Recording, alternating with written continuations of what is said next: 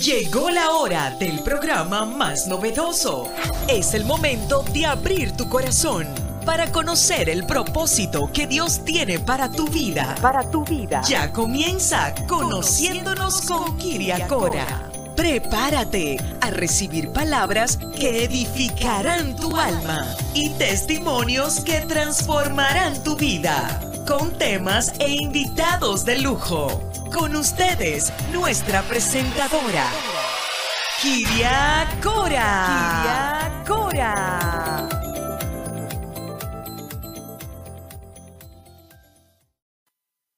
Hola a todos y bienvenidos en este mes de noviembre, el mes de agradecer. Y hoy estamos una vez más con ustedes a través de nuestros estudios de OBM Radio La Primera y les mando un fuerte abrazo a nuestros productores allá en la ciudad de Miami. Hoy quiero compartir con ustedes una carta muy especial de un texto que leí hace una semana y quiero dedicársela a mi invitada hoy. Se llama Mi princesa, ven a mí. Yo te vi antes de que nacieras. Aún entonces tú estabas en mi mente, hija mía.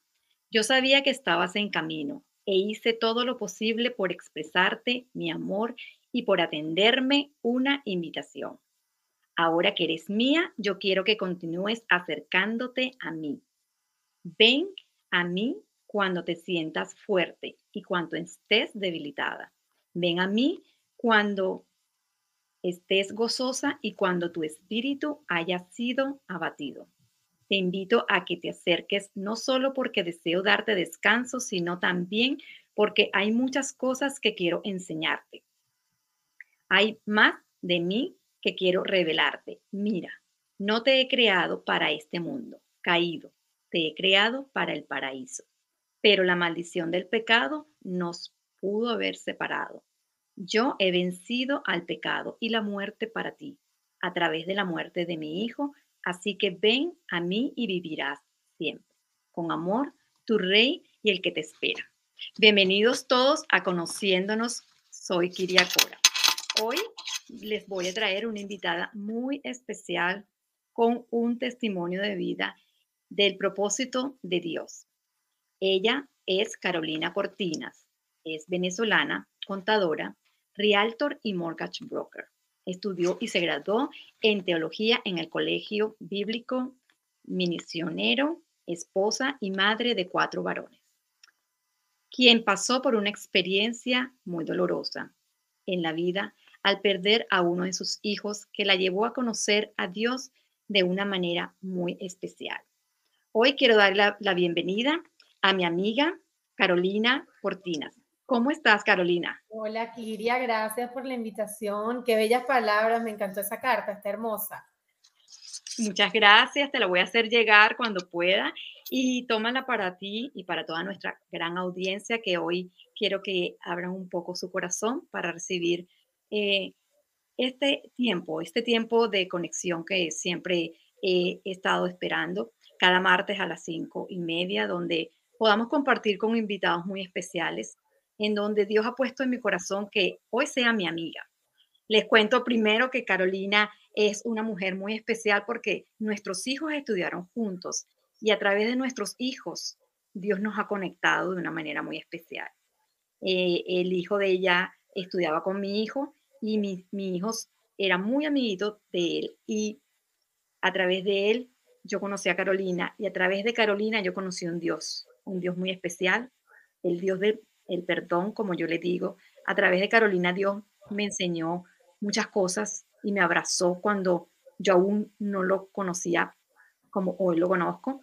Y por eso Dios puso en mi corazón traer hoy a Carolina para todos ustedes.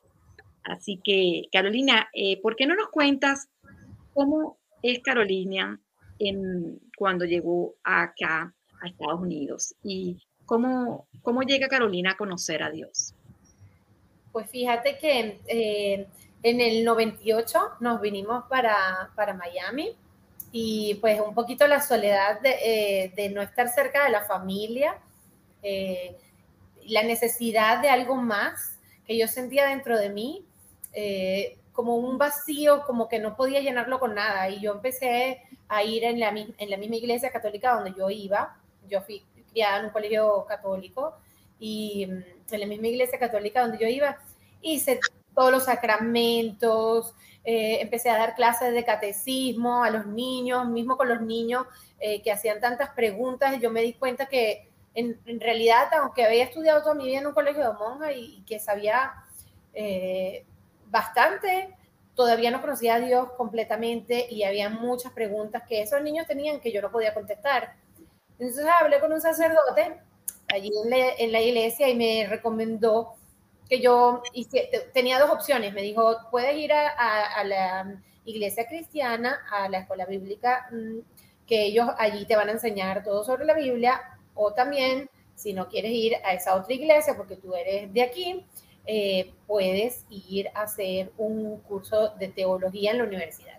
Y realmente me pareció que era mucho ir a la, a la universidad a estudiar teología y dije, voy a empezar por la iglesia eh, cristiana que tenía una cerquitita de casa eh, y empecé a ir ahí todos los miércoles con la pastora Mildred Tabraue, quien también perdió dos hijos y parece mentira, pero se convirtió en una madre espiritual para mí me enseñó muchísimas cosas.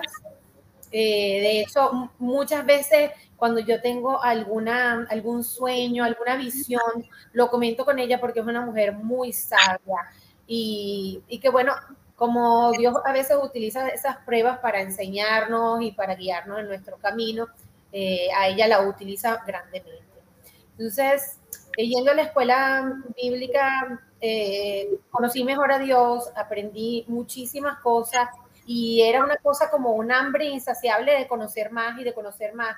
Y yo no entendía el por qué, pero era una cosa que, que leía la Biblia todas las mañanas a las 5 de la mañana, estudié muchísimo y en una de las veces que, que estaba en la escuela bíblica, una de las damas de la iglesia dijo que iba a empezar a hacer un curso de teología. Y como ya yo venía con la idea de que alguna vez podía eh, empezar mis estudios de teología. Claro que esta vez ya no era para darle clase a los niños, sino porque yo tenía esa necesidad dentro de mí. Eh, entonces empecé mi curso de teología y cuando estaba allí eh, dando mis clases y, aprendiendo, me di cuenta que estaba rodeada de evangelistas, de pastores, y yo me preguntaba, Dios mío, pero ¿qué quieres de mí? yo no siento que tengo el llamado de ser pastora, yo no, no me siento que tengo el llamado de ser eh, evangelista, me da pena hablar en público. Yo decía, ¿qué será lo que Dios quiere hacer con esto? Yo me sentía que era medio, me cuestionaba que era medio por gusto la situación de que yo estuviera yendo allí viendo las grandes personalidades que estaban alrededor mío. Pero sin embargo, eh, como bien dices tú, que, que, soy bien empeñosa y cabeza dura, no dejé mis estudios eh, y más adelante me di cuenta de cuál era el propósito de que yo hiciera ese estudio porque lo iba a necesitar mucho en mi vida y para lo que Dios tiene para mí, para lo que Dios quiere que yo utilice mi experiencia y mi testimonio. Entonces, eh, terminé, gracias a Dios, terminé mis estudios mientras que estaba haciendo eh, el estudio eh, de teología, eh, fue que pasó lo del accidente de mi hijo. no sé si tenías, quieres preguntarme alguna cosa sobre eso. En bueno, realmente quería compartir con la audiencia de la importancia de conocer a un Dios siempre y que cuando Dios nos pone un, un hacer como el querer, Él nos va a, a, poner todo en una línea y Él nos va a llevar de la mano siempre. Entonces, es por eso que yo cuando conozco a Carolina, yo, yo veo que ella está muy bien preparada en la parte espiritual y había algo que yo decía, yo quiero también eso, yo, porque es, ese, es esa conexión que tú tienes con ese Dios que las personas conocen y tú puedes decir, yo quiero de ese Dios, yo quiero de conocer a, esa, ese nivel espiritual el, el, que, por el que ella tiene, eh, porque yo la, yo la admiraba en la parte espiritual y yo decía, pues yo quiero hablar con esa, con esa manera de, de amar y de, y de conectarme, obviamente, con las personas, porque es un Dios a, omnipresente y es muy poderoso y nos fortalece para, para luego ella pasa por una situación difícil con su segundo hijo. Cuéntanos un poco de este evento en tu vida que fue trascendental, eh, entiendo yo, y pudo ser, y aún sigue siendo muy especial, pero quiero que les compartas desde, desde, tu, desde tu perspectiva de madre para con todos los que te puedan escuchar. Así es, pues bueno, fíjate que yo, yo siento que cuando un niño nace, eh, viene con, con ese equipaje de lo que Dios ha puesto en ese niño para que él sea. Viene con ese equipamiento para, para salir adelante, para ese propósito con el que viene Dios. Y nosotros como padres, lo único que podemos hacer es ver las pistas que Dios ha dejado en ese niño. Y por supuesto, eh, ser modelos para ellos y enseñarles el amor a Dios y todas las cosas como se deben, ¿no? Por supuesto. Y Dios también utilizó a mis padres y a mis abuelos para que yo entendiera de ese amor incondicional que Él tiene por mí y, que tiene por todos sus hijos. Fíjate que cuando, cuando nació Ale, yo me preguntaba, eh, yo me preguntaba, yo lo voy a querer tanto como quiero a Juan, porque Juan había sido mi primer hijo y me había costado muchísimo tenerlo, eh, por, porque había tenido una enfermedad de, a los 18 años y me habían dicho incluso que no iba a poder tener hijos pero fíjate cómo es Dios de bueno y de próspero que me dio cuatro. Entonces, eh, yo me preguntaba si yo iba a querer tanto a Ale como yo quería a Juan, ¿verdad? Entonces, yo, yo decía, Dios mío, pero será. Y cuando yo, cuando vi a mi hijo por primera vez, yo sentí que mi corazón se había hecho más grande. Y esa es la verdad. Eh, a una mamá el, el, corazón le crece. No es que te cabe uno más en el corazón, es como que te crece, ¿verdad? Entonces, eh, lo mismo pasa cuando si tú pierdes a tu hijo, es que ese pedacito del corazón se queda vacío siempre. Pero tú eres tan víctima como tú quieras serlo. Y eso es bien importante de decirlo, fíjate, que no tenía pensado hablar yo de eso, pero sí es importante decirlo. Sí, claro, quiero, sí, quiero que compartes con, con las personas cómo, cómo llegas a entender eso, porque eso es algo, es una verdad bien, bien, bien, real, yo sé, Uno puede decidir qué hacer con esto. Entonces, fíjate, yo en ese huequito ahí tengo la misericordia y, lo, y el amor que yo tengo para darle al resto de las personas, a las nuevas personas que conozco, ¿verdad? Es mi forma de yo de devolverle a Dios todo lo que Él me ha dado, porque realmente me dio cuatro hijos. Entonces, fíjate, te voy a eh, relatar lo que, cómo pasaron todas las cosas, porque de verdad que Dios obró de una manera muy especial conmigo. Este es Alex. Este es Alex, sí, sí. Este es Alex, el que, el que perdiste. Y este mismo es Alex. Ok. Entonces, em, eh, en, el, en el 2012, el 27 de marzo, la noche del 27 de marzo del 2012, que es exactamente un año antes de que pasara lo que pasó con mi hijo, yo tuve un sueño un sueño que cuando yo me desperté yo sabía que era una cosa de Dios, que, yo, que Dios me estaba queriendo decir algo con ese sueño. Y el sueño se trataba de que yo de repente aparecía como en un, con un, en un desierto. Y en el desierto había un calor horrible y me daba una sed muy grande y yo para donde yo miraba estaba, había arena. Y yo caminaba y caminaba y no, no había nada que yo dijera, hay algo diferente, hay, que, que me diera una pista de, de dónde yo estaba. Y ya me había dado por vencida, me sentaba en la arena y de repente aparecía como un señor con el pelo pelucado y una, y una bata larga. Y entonces yo, la verdad, cuando lo veía, porque uno es humano, uno dice, ¿quién será este señor tan raro? Pero el Señor me daba la mano y me decía, ven. Y yo le decía, no, no, ya no puedo caminar más, estoy cansada, estoy en el medio del desierto y no sé para dónde voy. Entonces, ¿para qué? ¿Para qué me estás llevando para otro lado a cansarme más? Y él no me hablaba, sino que me daba la mano y me levantaba y yo me paraba y caminaba arrastrada por él, porque él era el que me estaba llevando.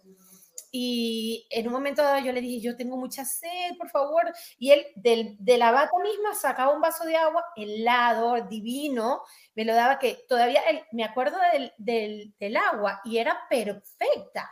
Era así como que a veces yo estoy caminando en la calle y me acuerdo de, de ese sueño y se me quita la sed, imagínate. Entonces, eh, pues seguimos caminando y de repente yo llegué a un lugar como que era como una meta y había muchísima gente en esa meta y todo el mundo estaba cheering y como contentos de que yo eh, estaba llegando y felicitándome. Estaba mi esposo, estaban mis hijos y me estaban felicitando. Y de repente yo, mi esposo me dice, ay, qué bueno que llegaste, qué maravilla. Y yo le digo, ay, sí, pero yo te tengo que decir la verdad, yo no llegué aquí sola, eh, realmente a mí me ayudó un señor. Y era como que él no podía ver al señor. Entonces él me decía, ¿qué señor? Y yo le digo, un señor. ¿Y cómo se llamaba? Me decía mi esposo. Y yo me volteaba y él estaba ahí todavía. Y yo le preguntaba, ¿cómo se llama usted? Y él me dijo, Salvador. Cuando me volví a voltear, le digo a mi esposo, Salvador. Y ahí fue donde yo me di cuenta quién era el que me había ayudado. Entonces, ese mismo día, el mismo, o sea, el día siguiente, cuando amanecí, lo primero que hice fue escribir un email. Y le dije a Mildred, que, era, que es mi, mi madre espiritual, digamos le conté, mira, Mildred, esto es lo que está pasando. Y yo me imaginé cualquier cosa. Yo le dije, Mildred, yo creo que es esto, yo creo que es aquello. Y Mildred, a mí me parece que eso no es, va a tener que hacer ayuno y oración y esperar en Dios, que es lo que Él te está diciendo con eso. Así que bueno, ahí lo dejamos. Y un día yo estaba, eh, el 25 de marzo del 2013, el siguiente año, estaba estudiando y entre un estudio y otro, yo, yo para descansar, ponía alabanzas para agarrar energía y, y entonces eso como que me, me, tranquilizaba y me ayudaba como que ese break y después yo eh, agarraba otra vez los papeles para estudiar. Y en esa ocasión estaba cantando una, una canción de María Lesi que se llama Te bendeciré. Y entonces el mensaje de la canción es básicamente eh, eh, que su alabanza va a estar siempre de corrido en mi boca. Y yo la estaba cantando apasionadamente y con amor porque tú conoces como yo quiero a Dios. Entonces, eh, yo sentí que Dios me preguntó, ¿es, verdad eso? ¿De verdad tú vas a tener siempre eh, palabra de bendición para mi nombre? Y yo, claro, en verdad tú siempre vas a eh, alabarme y bendecir mi nombre y decir que yo soy tu Señor, en verdad. Y yo, sí. Y cuando me lo preguntó la tercera vez, ya yo estaba medio molesta y yo dije, pero ¿qué es esto? ¿Por qué estás dudando de lo que yo siento por ti? ¿Qué es lo que me estás queriendo decir? ¿Por qué, por qué, por qué esta pregunta? ¿Por qué me estás como, como dudando? ¿Por qué me estás dudando lo que yo, lo que yo te estoy cantando? Y, y cuando yo eh, sentí eso, ya él se, se quedó tranquilito, no me dijo más nada. Tres días más tarde, tres días después de eso, eh, pasó lo de mi hijo. Nosotros nos estábamos mudando de casa y estuvimos mudándonos por todo ese día y el día anterior y mi hijo me pidió permiso para ir a casa de unos amiguitos, bueno, de unas amiguitas en realidad. Entonces se fue con mi hijo más chiquito, eh, que, tiene, que tenía siete años en ese momento, que es Alan, que, que estudió con tu hijo, y este, se fueron a casa de las amiguitas. Y se suponía que nosotros los íbamos a buscar después, eh, como a las seis de la tarde, pero como a las cinco y media la, abuelita de las niñitas dijo, no, ya vamos a, recoger todo, váyanse a bañar a las niñitas y les dijo a mis hijos que bueno, que ya se vinieran para mi casa y como realmente estamos tan cerca, ella no le dio ningún miedo, realmente estábamos súper cerca, es como menos de una cuadra de una casa de la otra. Estamos en la misma subdivisión dentro de una, dentro de una comunidad privada además, cerrada. Y bueno, entonces eh, nosotros estábamos afuera todavía con las cajas y de repente oímos un griterío y, una cosa y, dijimos, ¿qué es lo que está pasando? Y realmente primero mandamos a mi hijo de 14, el más grande, a ver qué era lo que estaba pasando. Y, y entonces él regresó, cuando yo lo veo que está regresando sin la bicicleta, sino que está corriendo y lo veo tan angustiado, obviamente nosotros salimos corriendo también para allá porque nos dice, es Alejandro. Entonces fuimos a, ver a Alex y, realmente nos, dimos cuenta de que la situación era grave, pero yo realmente en el primer momento quería, eh, no sé si es negación de mamá, si es no aceptar lo que está pasando, pero yo no pensé que iba a ser tan grave como que iba a morir. E, esa es la verdad. Entonces yo, mi, mi hora, lo primero que hice fue arrodillarme ahí mismo eh, y estaban todos mis vecinos alrededor, había una señora que me decía, no, no, no vayas hasta donde está él, o sea, estaba yo a unos pasos de él, pero me decía, no lo agarres, no lo toques porque lo puedes mover y puede ser malo para él. realmente Eh, ¿Qué fue lo que pasó? Lo atropelló eh, una vecina que venía y no hizo el stop y él eh, venía con mi otro hijo de siete años y él estuvo pendiente de mi hijo chiquito este, para que cruzara. Le dijo, cruza, cruza rápido, pero él tenía los patines puestos. Entonces él no pudo correr para evitar el carro y la señora, yo no sé por qué no estaba mirando para adelante, ella no hizo el stop y, pues lo atropelló eh, accidentalmente. Entonces, eh, pues cuando, nosotros, eh, realmente le pasó por arriba el carro, entonces no es que lo golpeó y él salió, sino que la situación era más de quebraduras y ese tipo de cosas, ¿me entiendes? Entonces, por eso no querían que yo lo tocara. Em, mi esposo sí, en lo que llegamos ahí, él, se acostó al lado de él y, lo, y lo sostuvo, le dio la mano, le hablaba, pero mi hijo no estaba consciente. Entonces, cuando yo vi que él no estaba consciente, no me desesperé para tocarlo ni nada, porque realmente tampoco quería yo mm, eh, hacer la situación peor, ¿ves? Yo lo único que hice fue arrodillarme y decirle, Dios mío, si a él le está doliendo algo, por favor, que él no sienta nada, pásame todos los dolores a mí, que yo sea la que siente los dolores, que él no le duela nada. Esa fue mi oración realmente, porque yo realmente no pensé que iba a ser de muerte, sino pensé, eh, a lo mejor va a tener algunas secuelas, va a tener que andar en silla de rueda o alguna cosa. Eh, eh, ¿Me entiendes? Eso fue lo que yo pensé. No sé si en la negación de madre, siempre nosotras las madres no queremos que nuestros hijos se, vayan. Exacto. Entonces, a mi esposo le dio una, una situación nerviosa que se le empezó a paralizar el cuerpo de, de los nervios y se lo tuvieron que llevar, el, el rescue se lo tuvo que llevar a él y mi hijo de 14 años, que estaba preocupado por mi esposo, se montó en la ambulancia con él y se fue. Entonces, yo vi a mis, otros dos hijos y yo dije, yo no soy capaz de manejar, pero tampoco los quiero llevar al hospital porque van a ser de tropiezo para mí, para poderme mover y a lo mejor no, no los dejan entrar a la emergencia. Entonces, los dejé con una vecina que acaba de conocer, porque acuérdate, me estaba mudando para esa casa, para esta casa donde vivimos, y eh, los dejé con una vecina que no conocía mucho, espera, y las dejé a ella esperando a las personas de la iglesia que gracias a Dios estuvieron a mi lado en ese momento. Yo los llamé para que oraran por Ale y para que si podía venir alguien a ayudarme con los niñitos. Y eh, una pareja de, de, los hermanos de la iglesia vino a quedarse con ellos eh, por el tiempo que yo iba a estar en el hospital. Y un vecino que, que no conocía mucho, eh, tuvo la, bondad de llevarme para el hospital. Entonces yo llego al hospital y estoy completamente sola. Eh, me dan la noticia a mí solita y, realmente yo creo que Dios lo quiso así para que nadie entorpeciera lo que él quería hacer. Mm. Y yo sentí que en ese momento Dios me recordó todas las cosas. Yo primeramente era un shock. Era como que yo mm, no sentía, estaba como anestesiada, como el shock era, mm, era algo como irreal. Yo pensaba, no, esta gente se equivocó. Me están diciendo una cosa que no es, se equivocaron de niño. Yo le decía, yo soy la mamá de Alejandro Scott, eh, me, me puedes decir eh, la, información, yo creo que se han equivocado, no puede ser, mi hijo eh, tuvo un accidente de, que lo atropellaron y eso. Y me decía, no, no hay una equivocación, esto es lo que pasó. Y realmente a mí no me ofrecieron nada, menos mal, menos mal.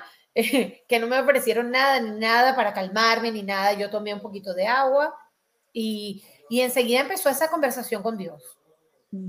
Entonces empezó Dios a, a, recordarme todo lo que yo había estudiado en el Instituto Bíblico. Empezó a recordarme cómo David se había levantado después de la muerte de su hijo y había gobernado un reino. Y yo decía, por favor, si David pudo hacerlo, yo también. Yo puedo salir adelante si yo soy una persona normal, ni siquiera que soy reina, ni tengo que mandar en un país, ni nada. Obviamente que yo también puedo. Y yo decía, Señor, pero ¿cómo yo voy a llegar? ¿Cómo voy a ser feliz después de esto? ¿Cómo, cómo yo les explico a mis hijos? ¿Cómo, ¿Cómo va a haber felicidad otra vez en mi casa? Y, que, eh, esto va a ser un drama, esto va a ser horrible. Y Dios me recordaba a Noemí. Y yo decía, wow, Noemí, que era, que era la dulce y quería llamarse eh, la amarga. Mara. Ella no quería, ella no quería llamarse más la dulce porque no le pegaba. Pero yo dije, Noemí tuvo esperanza, Dios le habló y ella tuvo esperanza y después Dios le puso dulzura en su corazón para que ella fuera la abuelita de Obed, ¿verdad? Entonces yo empecé a acordarme de tanta gente, yo me empecé a acordar de tanta gente y, empecé a ver eh, la bendición de Dios eh, sobre mí. Empecé a recordarme de cómo, cómo Job decía, Dios dio y Dios quitó. Me acordé que yo no podía tener hijos y tuve cuatro.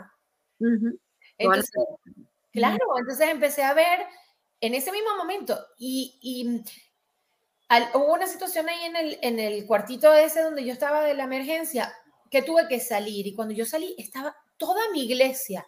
No sabes, vinieron todos a acompañarme de lo más bello, se comportaron conmigo que fueron de verdad un soporte impresionante porque de verdad ellos son ciertamente tus hermanos, son nuestros hermanos. Y el amor de Cristo en ese tipo de, en esas situaciones es cuando se ve entre esos hermanos, ¿verdad? Entonces, de repente, el Espíritu Santo como que tomó posesión de mí. Y no es que yo no me acuerde de lo que, lo que pasó, pero yo sé que salieron de mí palabras tan bonitas en esa, en esa sala de espera de emergencia, que yo, yo sabía que no era yo. yo sabía que no era yo la que estaba predicando en ese momento. Y, se empezó a llenar de gente y empezaba la gente a venir a donde yo estaba y yo estaba diciendo y diciendo y diciendo y había habían hermanas de la iglesia que decían, claro, no importa, descansa, quédate tranquilita, sí, y la pastora decía, no, no, no, es que no es ella, es el Espíritu Santo de Dios que está hablando.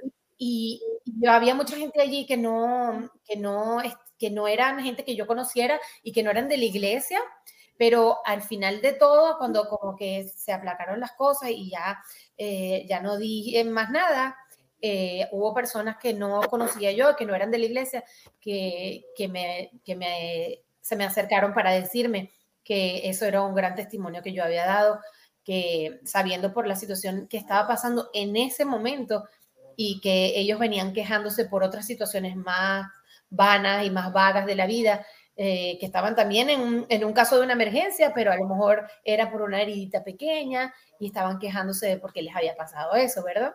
Sí, bueno, por eso es importante que la audiencia entienda la importancia de conocer la palabra de Dios y conocer esos grandes personajes que Dios nos muestra en ellos para que nosotros podamos dar una mirada atrás y decir, si ellos pudieron pasar por esto, Dios también me preparó. Dios te preparó a ti, porque tú eras la elegida, y Él sabía que tú ibas a pasar esto, y por eso Él pone en ti ese querer y el hacer para que tú lo conocieras en una inmensa misericordia y amor para luego Él abrazarte y mandarte todos esos ángeles y todos esos familia, porque la familia no es de sangre, la familia es, algunas veces es de sangre, pero también son los que también lo, lo conocen a Él. Y saben que en su gran misericordia el Espíritu Santo estaba, estaba en ese momento con ustedes. Y Él tiene que ver he tenido un gran propósito para tu vida,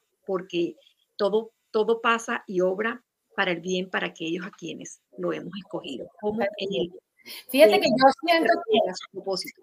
Dios permite que pasen algunas cosas. Fíjate que Él no es el que hace las cosas malas en nuestra vida. Él permite que algunas cosas pasan, porque Él sabe que tú estás equipado para poder superarlas. Él nunca te da una prueba que no puedas superar. Él es un Dios muy justo y te ama, siempre, siempre, siempre. Entonces, siempre y cuando que uno siga viviendo, deseando su propósito y queriendo servirle, Dios siempre tiene un propósito de éxito para nosotros, para todos ¿Cuál fue el de tu familia y el tuyo? Pues yo siento que Dios permitió que nosotros viviéramos ese momento para poder sentir ese dolor que sienten otras personas cuando pasan por una prueba.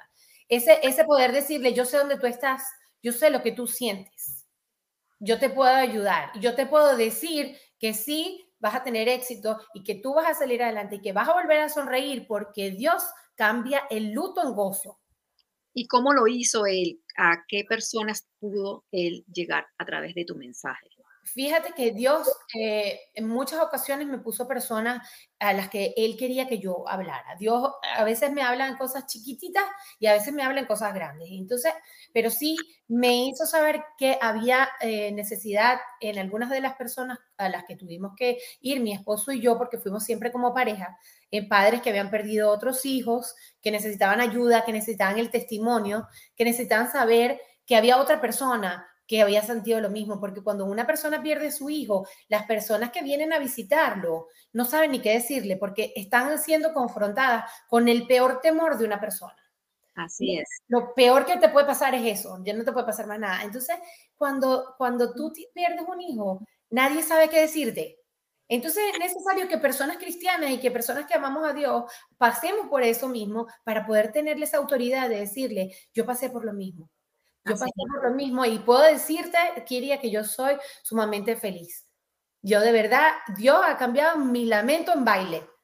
Y mis hijos son felices, gracias a Dios, y como todo. Hoy justamente yo le, yo le estaba diciendo a un hijo mío, que no hay, no hay eh, felicidad si tú no podrías disfrutar tanto la felicidad si no hubieras pasado por un mal momento. No podrías tú eh, gozar, y gozar. De, tener prosperidad si no tuviste escasez en algún momento. Entonces a veces Dios permite esas cosas para que disfrutemos más nuestra vida. Claro, y también es una enseñanza para aprender a perdonar, cómo tú puedes, tú pudiste aprender a perdonar a esa persona que, que, que te arrebató, de alguna manera la vida de tu hijo y podértela encontrar dentro del mismo reparto después, como en una ocasión ella me contó y me dijo que le tuviste que decir a esa persona que la perdonabas y eso es algo que, es algo muy grande y es algo que lleva de mucha misericordia de la, de la bondad de Dios en tu corazón, porque eso es lo que Dios sembró en ti. Dios sembró todo eso para que tú pudieras en este momento sostenerte y fortalecerte, porque Muchas personas no aprenden a perdonar, pero como tú perdonas algo que es tan grande y fue tan doloroso y aún puedes encontrar otra vez, restaurar tu vida y ser otra vez feliz. Por eso mismo te agradezco muchísimo la invitación. Se nos ha acabado lastimosamente el tiempo y te agradezco que hayas podido compartir con nosotros de este pedacito de milagro, porque es un milagro a pesar de de un duelo es un milagro que Dios ha hecho en tu vida porque Dios tiene un propósito grande para aquellos a quienes le servimos y para quienes lo hemos escogido. Y por eso una vez más eh, quiero compartirles de mi, eh, de mi mm, mensaje de motivación y es cuéntamelo y se me olvidará, enséñamelo y, y lo aprenderé y compártelo y lo llevaré siempre en mi corazón. Y una vez más, recuerden que en la Biblia Dios nos enseña en Mateo 11, 28, 29, y dice, venid a mí todos los que estáis trabajados y cargados, y os haré descansar. Lleva mi, mi yugo sobre vosotros y aprended de mí, que soy manso y humilde de corazón, y hallarás descanso en nuestras almas. Así que bueno, hoy quiero felicitar a nuestra CEO de OBM Radio y quiero invitarles a bajar nuestra programación en nuestras diferentes plataformas de OBM Radio y a compartirlo para aquellos que puedan ser de bendición. Así que les doy un fuerte abrazo y los espero cada martes a las cinco y media aquí en Conociéndonos con Kiria. Muchas gracias a todos y bendiciones. Los espero cada semana.